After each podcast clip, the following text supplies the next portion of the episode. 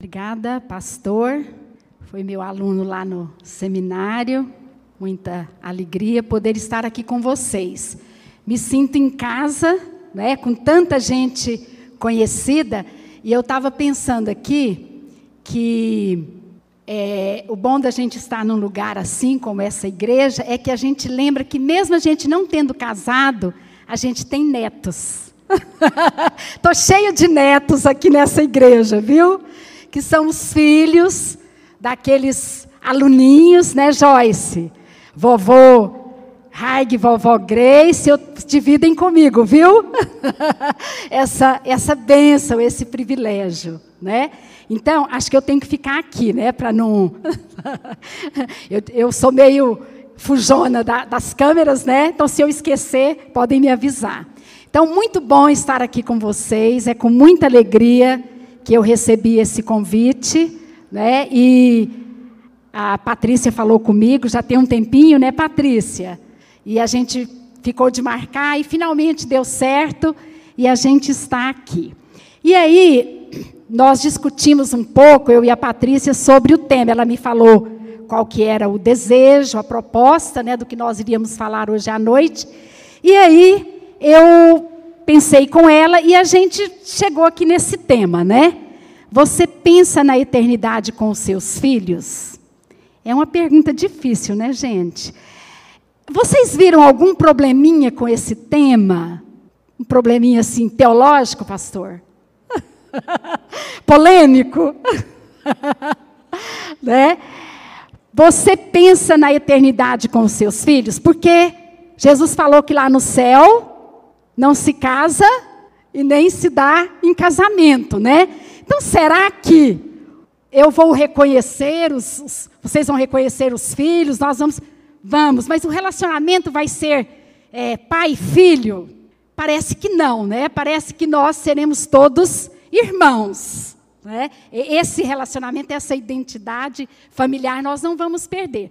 Aí, Patrícia, eu fiquei pensando, né? Se não poderia ter levantado né, essa questão aí teológica. Bom, mas, de qualquer maneira, ficou aí a pergunta, e aí eu pensei né, é, sobre isso, enquanto a gente estava pensando, até passei para a Patrícia, e os temas possíveis que nós pensamos foram esses aí. Você pensa na eternidade com seus filhos? Educação cristã um projeto para a eternidade. Por que paternidade e maternidade rimam com eternidade?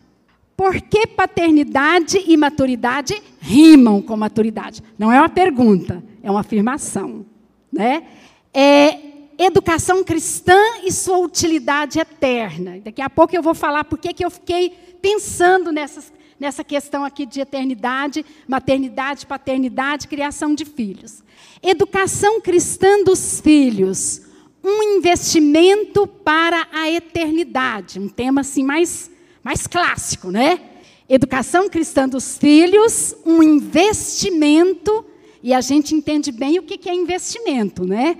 É um processo de trabalhoso, de esforço, para a gente poder ir conseguindo alguma coisa, para a gente ter algum resultado.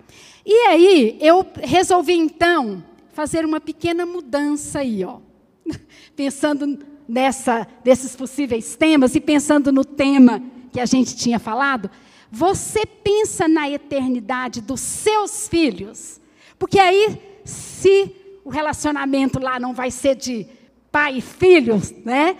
Nós não vamos ter problema com o nosso tema, né? Você pensa na eternidade dos seus filhos? Qual que é a resposta para essa pergunta assim? que vem à sua mente de pronto. Alguém quer falar? Você pensa? Você preocupa?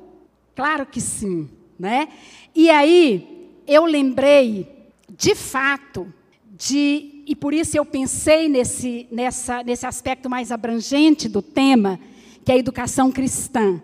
Se eu penso na eternidade os, dos meus filhos, eu preciso fazer um investimento para a eternidade.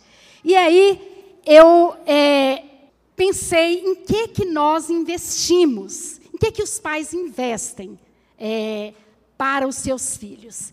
O que vocês sonham para os seus filhos? E eu fiz uma lista aqui: riqueza, pelo menos é, condições financeiras estáveis. Vocês sonham, vocês gostariam que os seus filhos tivessem uma estabilidade financeira, não tem nada de errado com isso. Um casamento feliz. Tem algumas mães que falam: olha, eu oro antes dos meus filhos nascer pela esposa, pela minha nora, né? Especialmente pela nora, né? Mas eu oro. Então você tem preocupação com isso? Claro que tem, né? Sucesso acadêmico também. Há um investimento muito grande dos pais no, para o sucesso acadêmico dos filhos. Porque o Brasil não é para amadores, né, gente? Nós precisamos que esses filhos estejam preparados, o sucesso acadêmico primeiro, para o sucesso profissional, a realização profissional. E esse investimento aí para o sucesso acadêmico, ele é caro. Hoje mesmo, todo final de ano, a gente começa a ver as reportagens na televisão com o PROCON, os pais já indo atrás dos direitos para saber se o, o, índice de aumento da mensalidade está justo, e eles já começam a brigar, porque realmente é caro. Parece que há diferença de mensalidades aqui em Goiânia de mais de 400%. Tem mensalidade de 380 até 2 mil e quase 3 mil reais. Então os pais ficam de olho, porque não é, não é fácil, não é barato, né? é caro. Então, vocês desejam isso para os filhos e se esforçam. E sofrem muitas vezes né, para poder garantir isso para os filhos. Fama, sucesso. Eu coloquei isso aqui em último lugar porque a gente geralmente, como cristão, a gente não fica muito preocupado com essa questão de fama. É claro né, que também não tem nada de errado com a fama, com o ser conhecido, com o ser bem-sucedido, né? Mas é, pode ser sonho para os filhos nesse sentido. Mas hoje a gente ouve uma resposta quando você faz essa pergunta para os pais. Que que você, qual o seu sonho para o seu filho? E muitos pais respondem assim: Eu desejo que meu filho seja feliz. E parece assim, muito singelo o desejo, muito altruísta, né? Eu desejo que ele seja feliz. E aí eu pergunto, a qualquer preço? O que, que é felicidade? O que, que é felicidade de fato?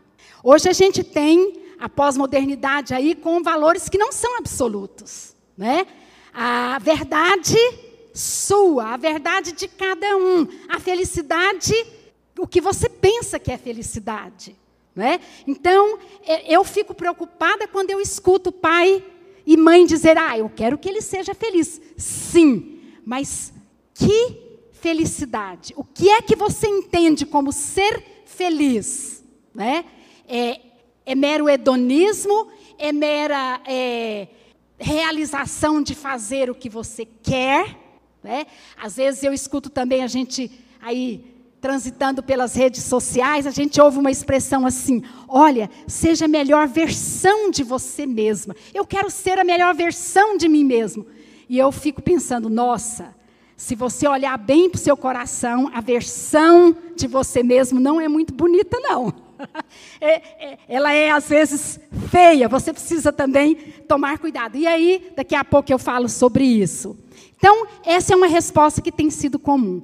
E outro dia, eu li num dos livros do C.S. Lewis, é que eu brinco que é meu guru, né? Crente não pode ter guru, mas a gente tem uma, uma preferência, né? Aí ele vai dizer aqui, olha gente, eu achei isso muito interessante. Na verdade, se analisarmos as audaciosas promessas de galardão e a natureza surpreendente das recompensas prometidas nos evangelhos, eu quero que meu filho seja feliz. Né? Que felicidade é essa? Parecia que nosso Senhor considera nossos desejos de ser feliz, a nossa ambição de ser feliz, não muito forte, mas muito fraco. Isto sim, somos criaturas sem entusiasmos, brincando feito bobos e inconsequentes com bebida, com sexo, e ambições profissionais, acadêmicas, fama, né? Quando o que se nos oferece, o que o Evangelho nos oferece, é uma alegria muito diferente. Agimos, isso aqui eu achei fantástico, a genialidade do C.S. Lewis, né? Agimos como uma criança sem noção, que prefere continuar fazendo bolinhos de lama num cortiço porque não consegue imaginar o que significa a dádiva, a dádiva de um fim de semana na praia. Muito facilmente nós contentamos com muito pouco. Por isso que educação cristã é um investimento para a eternidade, porque foi ele também que falou, C.S. Lewis. Tudo que não é eterno é eternamente inútil. Então, muitas vezes, nós estamos tão preocupados em dar para os nossos filhos aquilo que nós achamos que é o melhor, mas o melhor que nós podemos oferecer, o maior investimento que nós podemos dar para os filhos é que eles conheçam o Evangelho. E eu vou explicar para vocês o que, que é Evangelho, na concepção daquilo que as Escrituras nos propõem. Então, somos pouco ambiciosos, porque nós pensamos aqui nesse mundo, mas o que nós temos que lembrar é que, comparado aos anos, ao tempo que nós vamos viver aqui, e as alegrias dessa terra, o que nos aguarda na eternidade com Cristo é incomparavelmente melhor. Aí faz sentido a pergunta: você pensa na eternidade dos seus filhos? Você está investindo naquilo que, que é eterno? E agora, a grande ambição dos pais deveria ser isso aqui, a primeira pergunta e a primeira resposta do catecismo menor, né? Qual é o fim principal do homem? Qual é o fim principal do seu filho, para o qual ele foi criado? O fim principal do seu filho, da sua filha, é glorificar a Deus e gozá-lo para sempre. Porque no fim, tudo que não é eterno é eternamente inútil. E aí vem a pergunta que não quer calar. Você de fato tem se preocupado com isso?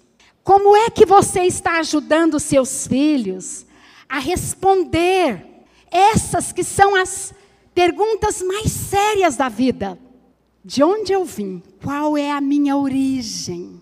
Por que, que eu estou aqui? E para onde que eu vou? Você às vezes está preocupado em que seu filho faça o Enem, ou faça um vestibular, e é muito bom e é muito importante, né? e, e, e passe no ITA, passe na USP, passe na, na, numa federal, e porque você acredita que isso é muito importante, e é, e é verdade, mas o conteúdo mais importante que o seu filho precisa aprender está aqui. É a resposta a essas três perguntas. Porque por causa da resposta a essas perguntas, se mata, se morre. Nós temos uma geração de jovens que tem pouca ambição.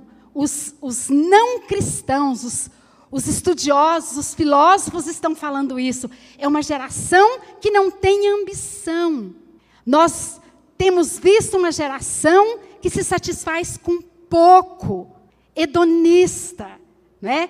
Nós que está preocupado com a aparência, com a, a minha foto, o meu perfil do Instagram, e esquecendo que a vida fora das redes sociais, das mídias sociais, nós temos muitos adolescentes, pré-adolescentes, e essa, e essa pandemia revelou problemas graves né? Ah, outro dia eu estava lendo ah, os filhos do quarto. Os pais estão pensando que as crianças estão protegidas, porque eles estão dentro de casa. Mas eles têm na palma da mão o mundo. E eles estão perdidos. E às vezes esses meninos e essas meninas estão se cortando, estão é, tentando suicídio, estão é, totalmente envolvidos com pornografia, porque estão vazios, porque eles não sabem as respostas a essas perguntas. De onde eu vim? Qual é a minha identidade? Por que, que aquela menina é tão vulnerável? Né? A, a imagem que ela quer ter. Né? Porque ela não sabe quem de fato ela é. Quem de fato nós somos como crentes, segundo o Evangelho. Nós somos a imagem e semelhança do próprio Deus. Nós fomos criados para espelhar a beleza dele. Nós somos filhos e filhas amadas do Pai. Essa é a nossa origem. Por que é que nós estamos aqui? Nós estamos aqui para servir ao Senhor, para refletir a glória dele. E para onde eu vou, eu vou estar para sempre nos braços do meu Pai. A fama é passageira, o sucesso acadêmico e profissional é passageiro. E aí, pais, eu queria dizer para vocês: a igreja não está livre dessa ilusão daquilo que é inútil. E eu tenho me preocupado, viu, pastor? Eu tenho me preocupado com a falta de preocupação da igreja em evangelizar e discipular essa geração. Nós estamos deixando passar a oportunidade, nós não estamos investindo. E nós, nós estamos achando que isso é bobagem, ou depois eu vejo. Cuidado, pais. Nós precisamos acordar para isso.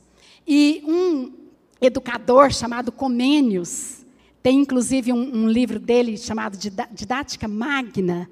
Olha, olha a idade do, do sujeito, né? Quando é que ele escreveu essas coisas? Tanto é que a linguagem é muito clássica.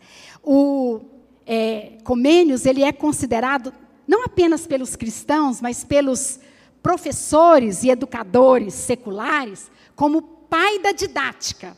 Ele foi da cabeça desse homem que era pastor, que era cristão, que saiu a ideia de que a criança merecia atenção, que você precisa investir na educação, que você precisa conhecer as necessidades da criança, as características da criança, para que o ensino não seja maçante, para que o ensino não seja algo que a criança não seja atendida saiu da cabeça dele. E ele dizia o seguinte: olha, a educação, ela tem que ser em todos os aspectos, não para pompa, é bem clássica a linguagem aqui, e exibição, mas para a verdade, quer dizer, para tornar os homens o mais possível a imagem de Deus, na qual foram criados. E o que que envolve a imagem de Deus? Racionais e sábios nós estamos vivendo o século da irracionalidade. Basta você ficar um pouquinho, passear um pouquinho pelas redes sociais. Há uma ignorância, uma polarização, uma briga estúpida, porque nós estamos deixando de integrar fé com a verdadeira ciência.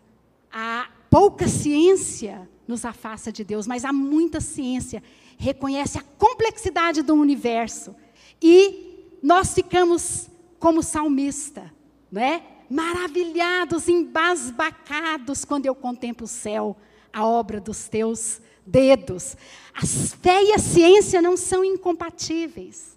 A ciência faz parte, aquilo que é verdade na ciência, faz parte da revelação geral de Deus.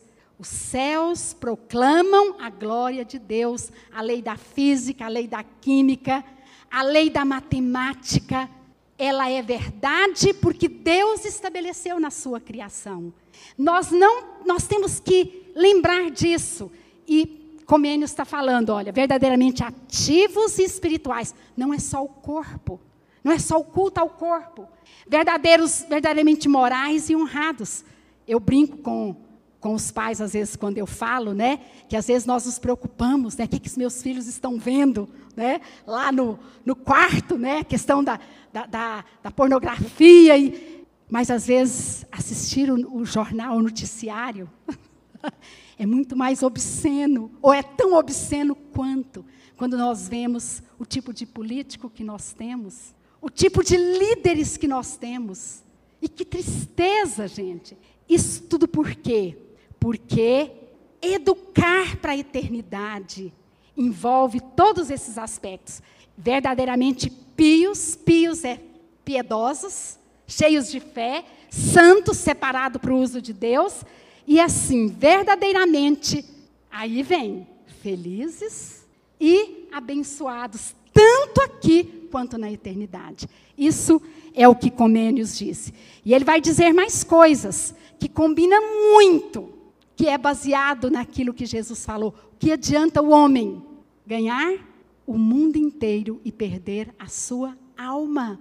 O que adianta você se preocupar tanto com sucesso profissional, acadêmico, financeiro dos seus filhos e eles perderem a vida, eles perderem o sentido, eles se tornarem pessoas depressivas, infelizes, porque não sabem por que estão aqui. Isso é tarefa da educação cristã, isso é tarefa da igreja, isso é tarefa dos pais. Isso é muito sério, gente. E ele vai mais, ó.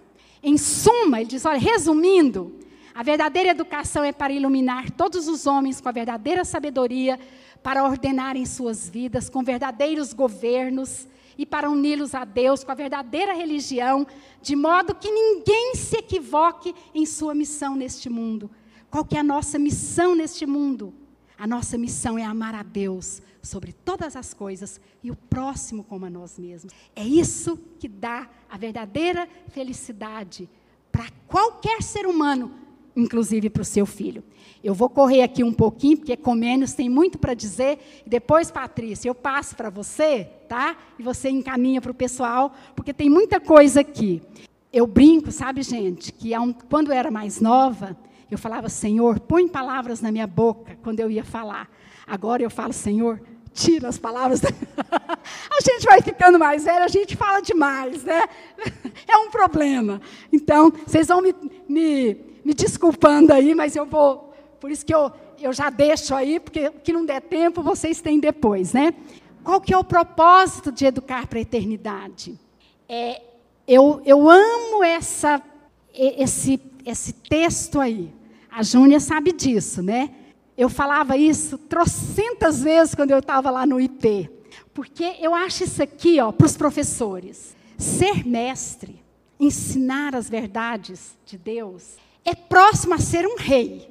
Então, quem ensina tem, tem que ter o status de um rei, né? Imbuir a mente dos jovens com o amor de Cristo, com o melhor da literatura, e devolver ao país homens virtuosos e honestos, pode ser, na opinião de tolos, uma humilde tarefa, mas de fato esta é a mais nobre das ocupações. O professor o educador, ele vai trabalhar com a mente. Isso não é pouca coisa. Isso é a mais nobre das ocupações. Professor, pai, mãe, você está aí incluso, né? E o Erasmus é um, um educador, né? Um, um, filósofo católico, lá meio perto de, talvez mais ou menos ali perto de Lutero, né? Mas ele dizia isso aí. É, e aí eu cheguei aqui no que a palavra de Deus fala. E eu tenho, nesses, é, nesses últimos dias, esses dez últimos dias, feito as minhas devocionais em Deuteronômio. Deuteronômio é, uma, é um reforço. Antes de entrar na terra prometida, Moisés faz uma revisão. Né? Um professor que está revisando o conteúdo, né? porque vai ter prova. Vocês vão entrar na terra prometida, como é que vocês vão sair lá? Né? Então ele está revisando o conteúdo. E eu fiquei encantada. Falei, eu quero compartilhar isso com o pessoal. Olha isso aqui, gente. E eu coloquei privilégio da educação cristã, porque nós, como é, cristãos, né, presbiterianos, reformados, nós acreditamos na é, teologia do pacto da aliança. E em Cristo, Cristo já estava desde o princípio. Lá no Éden, quando Deus falou que ia, a semente da mulher esmagaria a cabeça da serpente. Então, olha aqui o que que Moisés vai falar. Vejam agora, eu peguei essa, essa, esse texto aqui da tradução da Bíblia Nova Versão Transformadora, que é uma excelente versão. Né? Ela é simples e, e bem, mas bem, bem consistente. Vejam agora, eu lhes ensino estes decretos e estatutos, conforme me ordenou o Senhor meu Deus, para que vocês os cumpram na terra em que estão prestes a entrar para tomar posse dela. Obedeçam-lhes por completo, e assim demonstrarão sabedoria e inteligência às nações vizinhas. Olha o privilégio de Israel, olha o privilégio da igreja. Quando elas ouvirem esses decretos, elas exclamarão: como é sábio e prudente o povo dessa grande nação. Gente, as verdades de Deus, elas são maravilhosas, elas são encantadoras. Nós precisamos acreditar nisso. E aí, ele continua, ó, pois que grande nação tem um Deus, ah, o meu Deus ali está com letra minúscula, desculpem, tão próximo a si como o Senhor nosso Deus. Aliás, é, é minúsculo mesmo, né? Tá certo. Nosso Deus está próximo de nós sempre que o invocarmos. E que grande nação tem decretos e estatutos tão justos quanto esse conjunto de leis que hoje lhes dou. Gente, é um privilégio conhecer o Evangelho, conhecer a palavra de Deus, conhecer os valores. Os seus filhos vão se tornar muito mais inteligentes, sábios, porque o ensino vem da própria lei de Deus. Eu me lembro do pastor Mauro, ele escreveu um livro chamado Lei e graça. E o professor dele falou: Mauro, muda o, o título. Ele diz: ao invés de lei e graça, coloca lei é graça. Porque, gente, os mandamentos do Senhor, as orientações que Deus dá para nós, é graça dele. Que pai que não ensina o seu filho o que pode e o que não pode? É claro que essa lei, ela não é suficiente para a salvação, mas ela é suficiente para abrir o nosso coração, inclusive para mostrar para a gente que a gente é pecador e que sem Cristo a gente não pode é, ter a salvação e viver com Ele para a eternidade. Então, olha o privilégio. A igreja, os filhos. Eu estava, acho que foi ontem, de vez em quando a gente assiste, né? Estava assistindo The Voice, viu, Raig Júnior? e eu achei engraçado porque praticamente todas as pessoas, quando os técnicos lá perguntavam como que eles aprenderam a cantar, de onde que vinha a resposta? Da igreja. Da igreja. A igreja, só a cultura da igreja, ela é importante para a pessoa aprender a cantar, aprender a falar, aprender a conviver. É o melhor ambiente do mundo. Eu gosto muito de, um, de uma piada do, do, Charles Swindoll, não sei se, se ele copiou de alguém, mas eu concordo com ele. Ele disse: olha, a igreja tem muitos problemas. A igreja, tem dia que a gente pensa, nossa, mas esses crentes são difíceis demais. esses crentes são muito difíceis. Mas ele diz assim: a igreja é qual a arca de Noé? Se não fosse o dilúvio lá fora, ninguém aguentava o cheiro aqui de dentro. Gente, pode ter todos os defeitos, mas o melhor lugar para você educar os seus filhos é na igreja, porque ela é lugar de pecador, sim. Pecador que sabe que é pecador. Essa é a única diferença entre nós e os não crentes. É que nós sabemos que nós somos pecadores e que se não for pela graça de Jesus, nós estamos todos perdidos no dilúvio da vida. Então, isso é um privilégio, e aqui eu estou vendo, né? Estou encantada, viu, Joyce? Ali tem a, a, a Nina, né? E, e, tantos outros, mas que, que bênção. Tem ali também a, a Tereza. Gente, isso é maravilhoso e eu quero dizer para vocês. Vocês sabem disso, eu acho que é por isso que vocês estão aqui, né? Não deixem, não deixem nunca. E nunca se esqueçam do dia em que estiveram diante do Senhor seu Deus no Monte Sinai. É, Convoque o povo para que se apresente diante de mim, e eu os instruirei pessoalmente. Eles aprenderão a me temer enquanto viverem, e ensinarão seus filhos a também me temer. O temor do Senhor é que nos protege. O reconhecimento de que sem Ele eu não vivo, sem Ele eu não tenho alegria, é isso que me protege do mal e do mundo.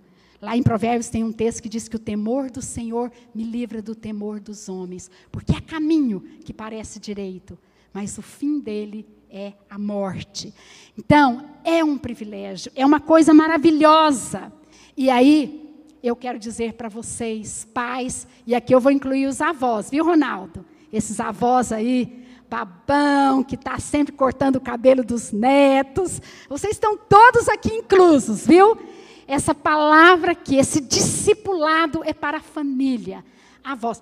E eu quero dizer para vocês que se vocês não ajudarem, é difícil, viu? Quando eu era mais nova, eu ia falar para os pais e a minha mensagem ela era muito mais legalista.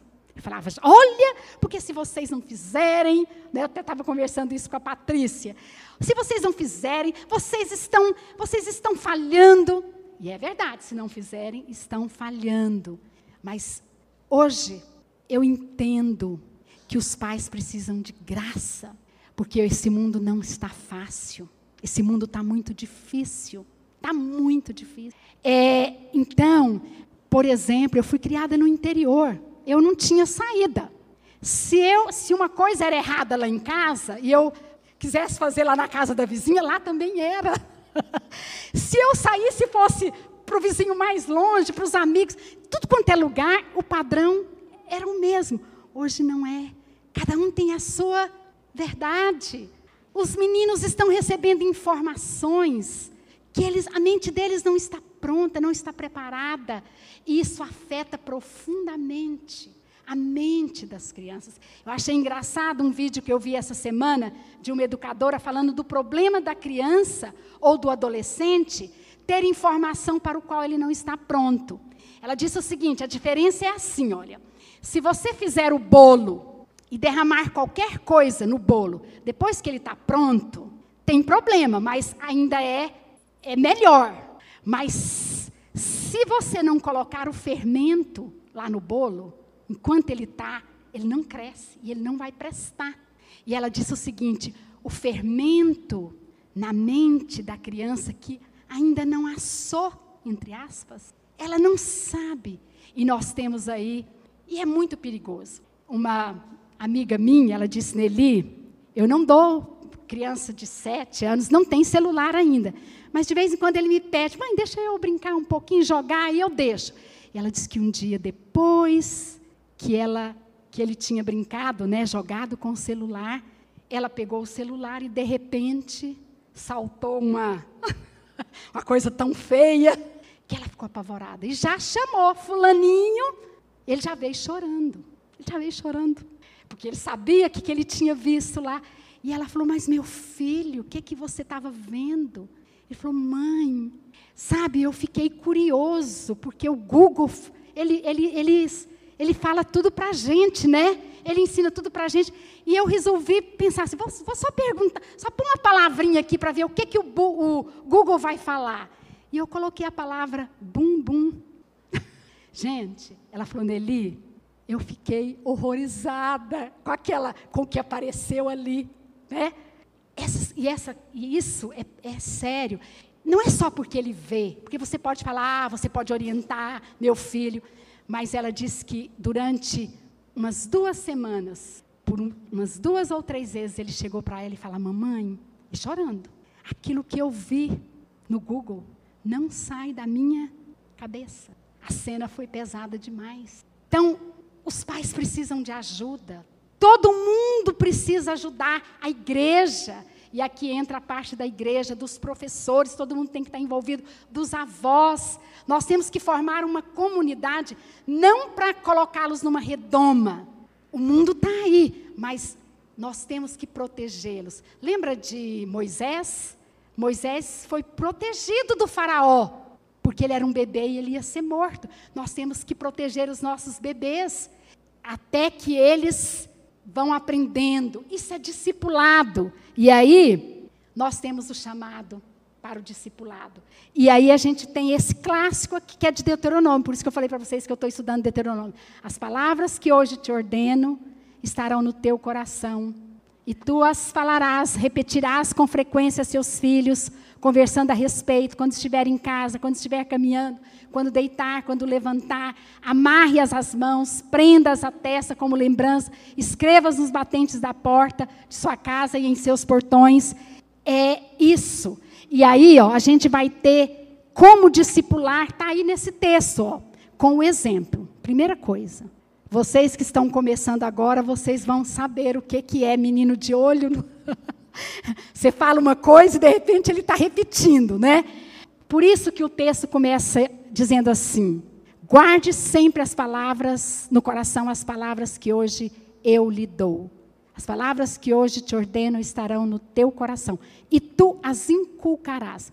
Olha, você só pode inculcar as palavras, repetir, se elas estiverem no seu coração. Primeiro tem que estar no coração do pai e da mãe, porque não adianta discurso, não adianta é, blá, blá, blá, se isso não for visto no, na sua vida, com constância, o mundo faz lavagem cerebral na cabeça das crianças. Né? Nós não vamos desrespeitar a criatividade, nem a capacidade das crianças de compreender, mas nós não podemos perder tempo com constância, com naturalidade. Não seja formal, né? Oh, hoje, porque tem gente que pensa que só discipula os filhos se sentar na mesa, agora nós vamos ler a palavra e vamos orar. Não conversando, é contando, é respondendo. Eu, eu tenho um amigo que ele falou: olha, eu discipulei as minhas filhas, levando elas para a escola. Elas estavam aqui, ele, ele, levava de moto, né? Na garupa da moto, e eu ia falando: ó, oh, minha filha, quando você for namorar, aí. Você tem que cuidar. E ele, ele ria e falava assim: olha, elas. E eu acho que elas aprenderam mesmo, porque as duas hoje são tão bem casadas. Né? Então, é, é, é com espontaneidade, com simplicidade, com naturalidade, mas com intencionalidade. Sabe? Não é porque é espontâneo que não tem intenção. Amarre-as as mãos, prenda-as à testa, escreva-as nos batentes da porta em qualquer tempo, em qualquer oportunidade. Por quê? Porque as palavras, o discipulado, previne contra a idolatria. O que é idolatria, gente? Idolatria é tudo que eu coloco no lugar de Deus. As finanças, o conhecimento acadêmico, a fama, o sucesso, tudo aquilo que nós falamos lá no início. E, e Calvino vai dizer que o nosso coração é uma fábrica de ídolos. É uma fábrica de ídolos. Pensa esse bebezinho tão lindo, né? Que você olha e fala, mas não é possível que é pecador. e daqui a pouco, aliás, daqui a pouco não. Quantos dias ou meses eles começam a dar birra, gente? né? A natureza é natural. E por isso que só o evangelho de Cristo não é a lei que trata o coração do seu filho. É Cristo, é o evangelho, porque o problema é do coração. É, é o Evangelho, é a palavra de Deus que vai formando a mentalidade do seu filho. Eu gosto, essa palavra cosmovisão, ela está muito na moda, né? E eu achei interessante, porque olha aqui, Deuteronômio já é repetição da lei. E eu não tinha prestado atenção nisso. Eu, eu, é esses dias que eu prestei atenção. Esse texto lá do capítulo 6, ele é quase que repetido literalmente no, no capítulo 11. Tanto que ele é importante. Gravem essas minhas palavras no coração e na mente. Amarrem-nas às mãos, prendam-nas à testa como lembrança, ensinem aos seus filhos, conversem a respeito. E aí, é, continua. E aí eu, eu gosto dessa definição aqui. O que, é cosmovisão?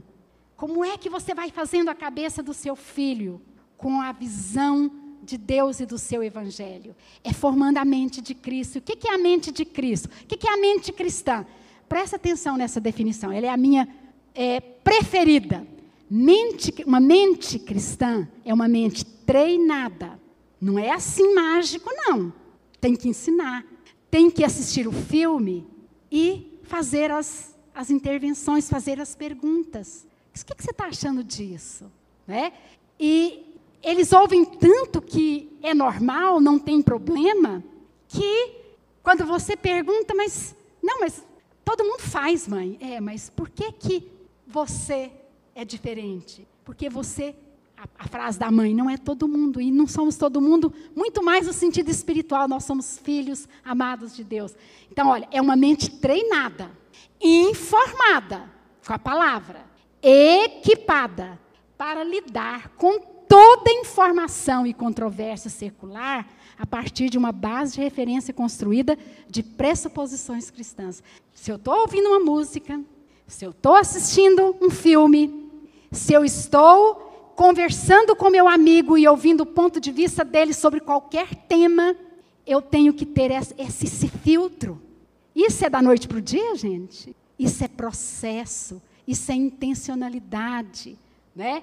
É, eu me lembro quando a minha sobrinha veio morar comigo, ela tinha um péssimo gosto musical, viu? e às vezes ela entrava no carro e ela já tirava o meu, a sintonia da minha FM preferida e já colocava na dela.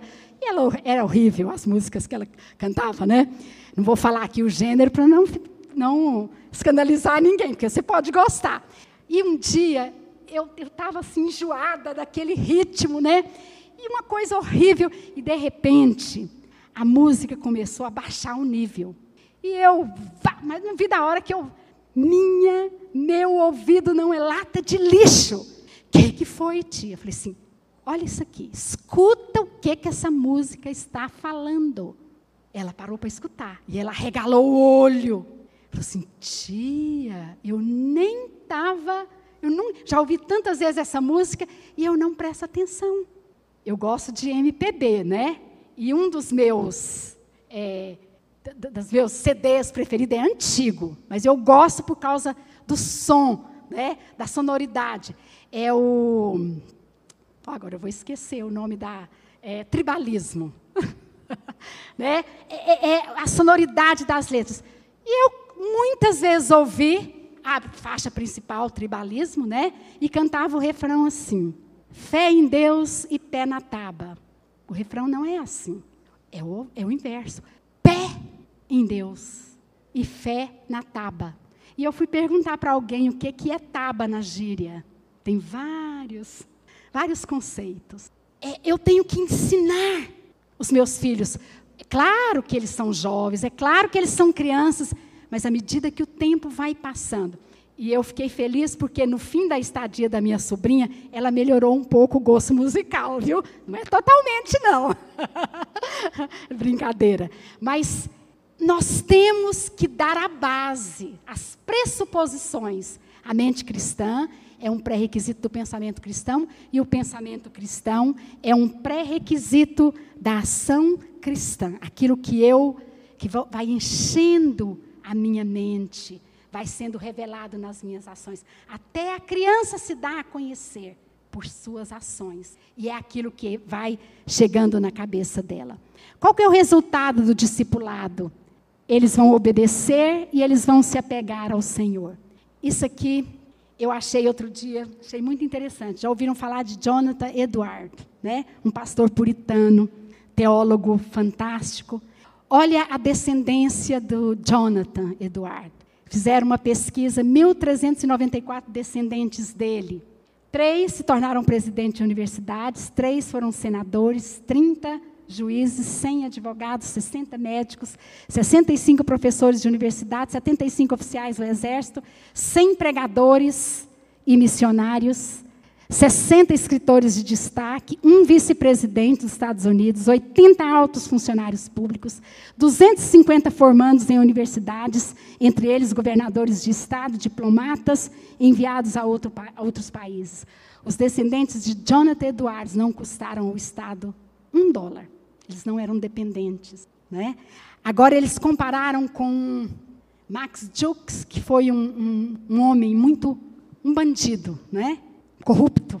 310 morreram como indigentes, 150 foram criminosos, 178 assassinos, 100 eram alcoólatras, mais da metade das mulheres prostitutas, e os 540 descendentes de Jukes custaram ao Estado 1 milhão e 250 mil. Isso é antigo, para vocês terem ideia da, do custo da coisa. Só tem um jeito de imunizar os seus filhos: é com o Evangelho de Cristo. Isso não depende de você, depende do Senhor. Deus fez todas as coisas com um propósito e Deus também tem um propósito para todos nós. Nenhum homem vive em vão, todos nós deixaremos um legado. Isso foi o que Jonathan Edward disse. E a minha pergunta é: qual é o seu legado? Quem são os responsáveis pelos, pelo discipulado? Aqui, vou pular isso aqui porque nós já falamos muito. Paulo vai dizer que Timóteo, ele tinha ouvido a fé que habitava no coração da mãe e da avó. Olha aqui os avós, né?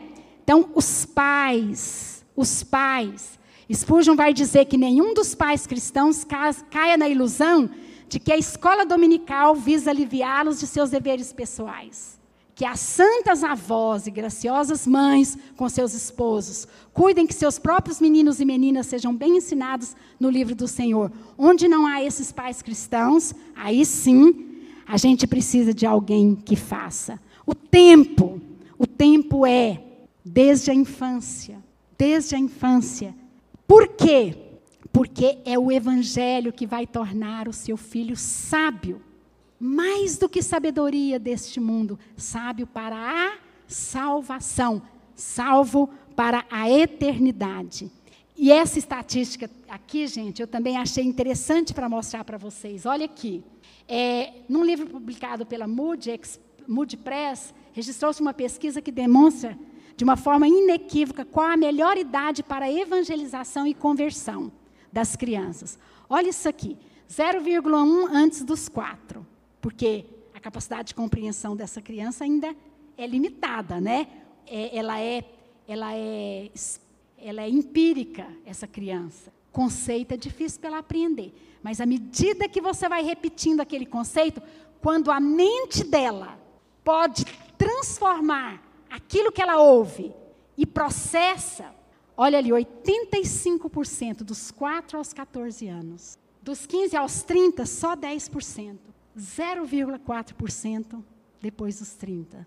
É uma, um grupo de educação cristã, de uma editora, eles entrevistaram 1.417 professores, 116 igrejas, 116 igrejas, e constatou que a grande maioria das decisões por Cristo ocorre nas classes de crianças. Olha aqui que, que joia, pastor.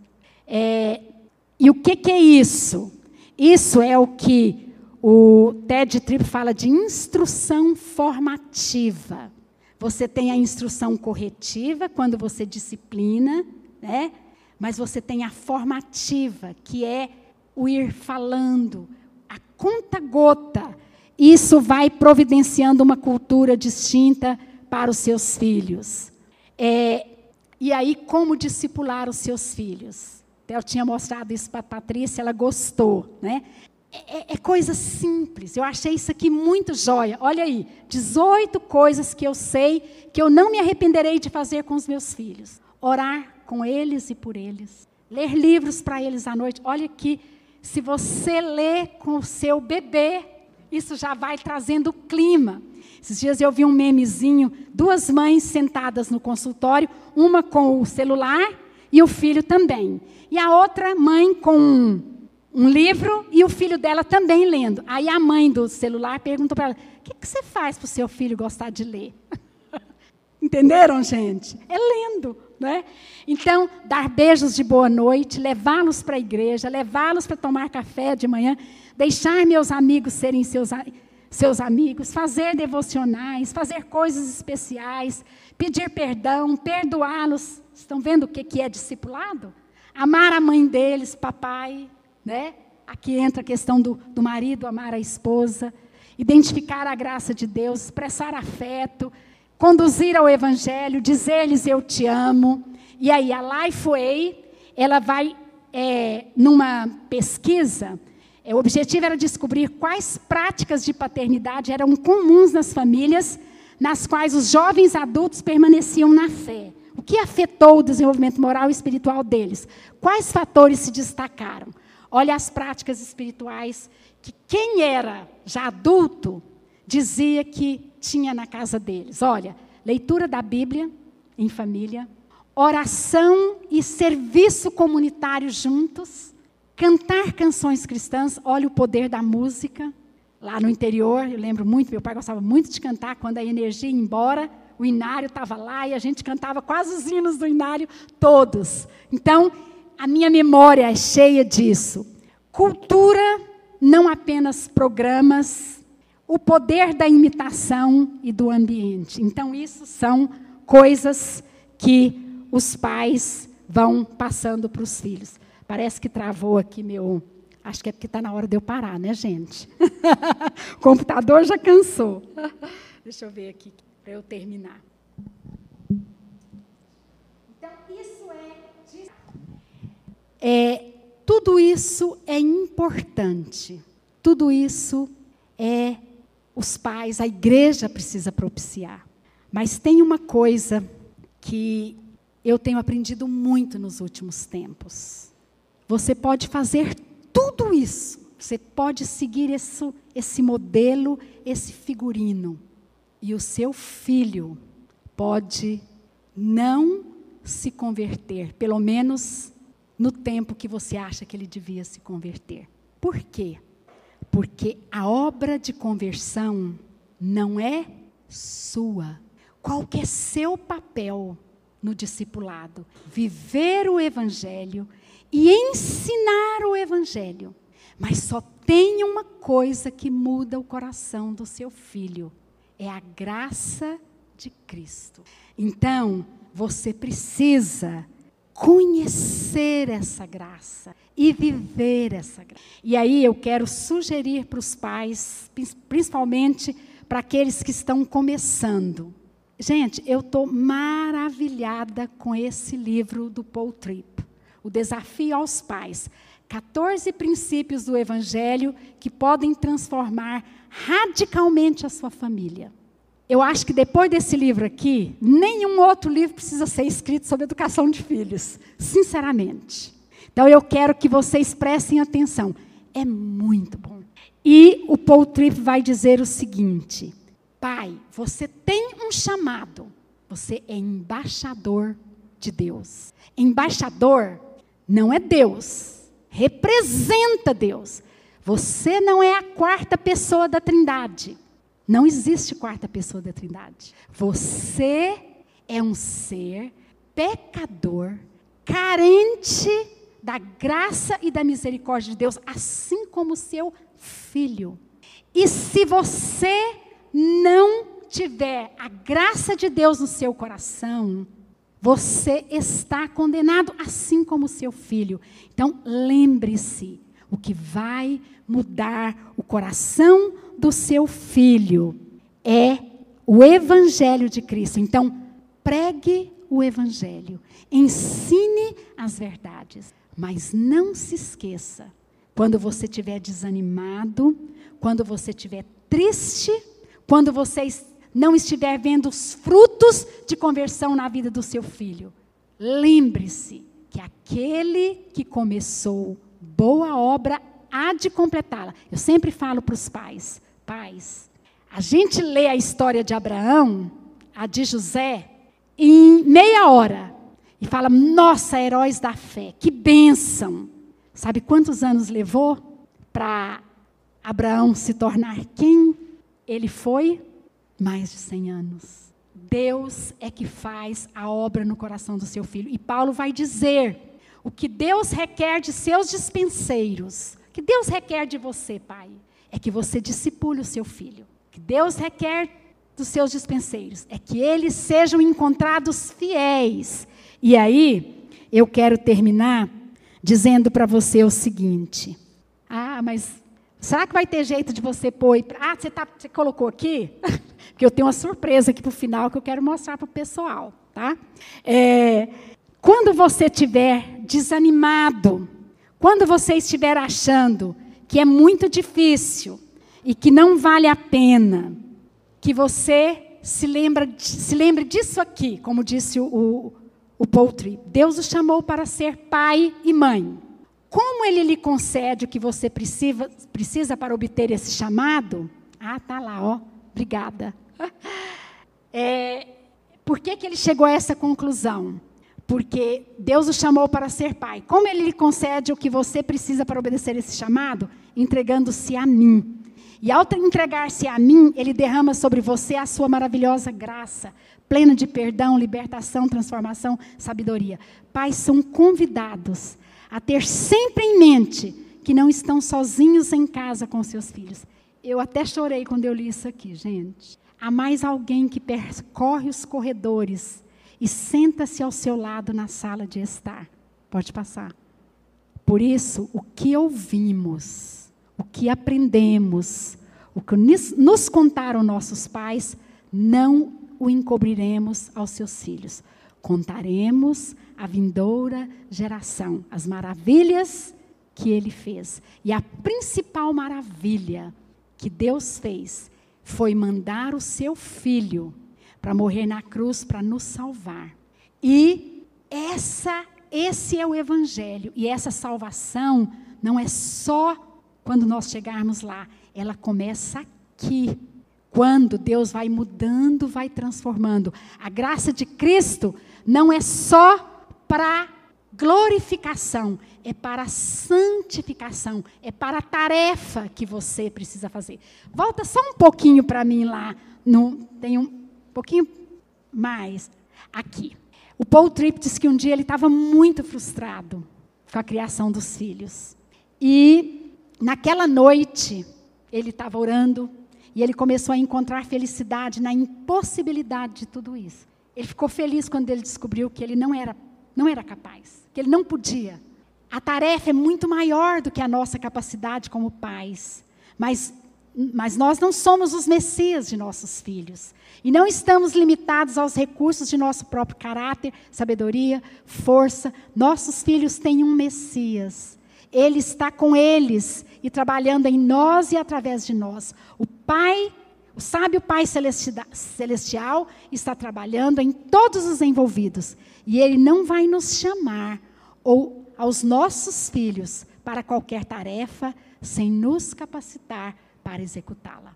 Pode demorar, pode não ser agora, mas aquele que começou a boa obra vai completá-la até o dia de Cristo Jesus. E aí a gente chega no último versículo que eu estava lá, né, o que nos contaram nossos pais, não encobriremos aos seus filhos. Pode passar. Olha ali, Hugo. Há uns 10 anos atrás, viu? Ou mais eu estava, eu fui convidada para dar uma palestra lá na primeira igreja. e eu estava procurando umas fotos, eu encontrei essa foto, é com a filhinha do Gustavo, eu acho. Ele tinha cabelo naquele tempo, viu, gente? Quando eu estava fazendo pesquisa, né, nas minhas, nos meus materiais, eu me deparei com essa. Eu falei, mas não é possível, né? E fiquei feliz. Por quê?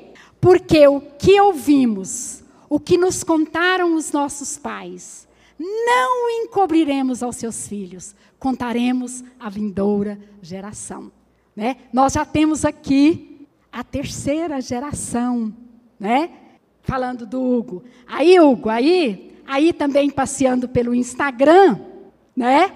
Agora tem um pouco menos de cabelo, mas o que, o que é isso em comparação a ter uma uma coisa fofa, maravilhosa dessa, né? Contaremos a vindoura geração. Isso é aquilo que Deus quer. Também descobri outras coisas. Tinha uma pessoa tão encantada com o cachorro, há um tempo atrás, no Instagram dele, tinha isso aí, ó. Mas depois, no Instagram da Carol, eu encontrei, né? Ele estava tão interessado no cachorro num tempo atrás. e agora está ali. Que foto linda, Jairo. Né? Contaremos a vindoura geração. Isso é que vai fazendo diferença. É esse evangelho que vai transformando. Mas parece que tem mais uma. Ah, tem. Tia Nelly é meio bisbilhoteira, né? Também, né? Que alegria discipular os filhos, investir nos filhos, é, contar para a geração vindoura as maravilhas e o poder do Evangelho. Próxima vez, eu vou trazer uma foto de um vovô no, no, cortando o cabelo do neto, né? E babando. Contaremos a vindoura geração. Qual que é o seu papel? Investir na eternidade. Investir no discipulado dos seus filhos. Qual é o papel de Deus? Nos dar a sua graça para que você se lembre que você não está sozinho. E essa mensagem conforta aqueles que por acaso têm filhos que hoje não estão no Evangelho. Deus não completou a obra. Deus não terminou a obra. Ele vai fazer no tempo dele e na hora dele. Por isso você também não, não é, é, completou a sua. Você tem que orar e dizer: Senhor, é teu filho. O Senhor disse que o meu papel é ser fiel. E eu apresentei, eu falei, e eu vou continuar sendo fiel. Que o teu Espírito Santo mude o coração do meu filho. É a graça maravilhosa de Deus, do começo ao fim. É ela que nos abre os olhos e converte o nosso coração. É ela que nos fortalece para a gente ensinar todos os dias. Como eu costumo dizer, né, Júnia? Educar é dizer mil vezes a mesma coisa. E ter que dizer de novo.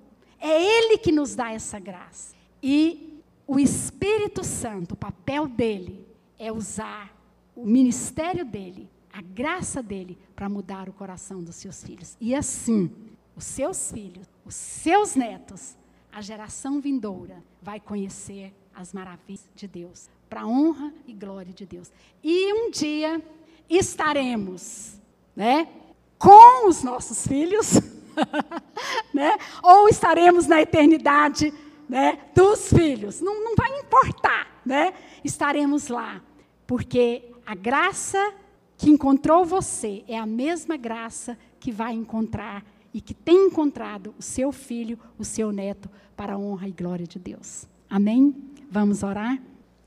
Senhor, muito obrigada por esse dia aqui, por esse momento aqui. Muito obrigada pela tua palavra. Muito obrigada porque ela nos ensina tanto. Porque sem ela, ó Deus, para nos dar diretrizes, nós nós estaríamos perdidos num mundo tão confuso, num mundo tão conturbado. Que o Senhor possa estar aqui, pelo teu poder, pela tua misericórdia, pela tua graça dando, ó Deus, a cada um dos pais, dos avós aqui presentes, a graça de investir na eternidade dos seus filhos, de ter a maior ambição que pode existir na face da terra, que é conhecer-te e estar para sempre nos teus braços. Abençoe essa igreja, abençoe o pastor Felipe, sua família, os presbíteros, os diáconos, a liderança, cada um dos membros dessa igreja, e que nós possamos pelo teu poder, pela graça e misericórdia do Senhor, ver essa igreja cheia dos filhos e dos filhos dos filhos, para honra, glória e louvor do teu nome, em nome de Jesus. Amém.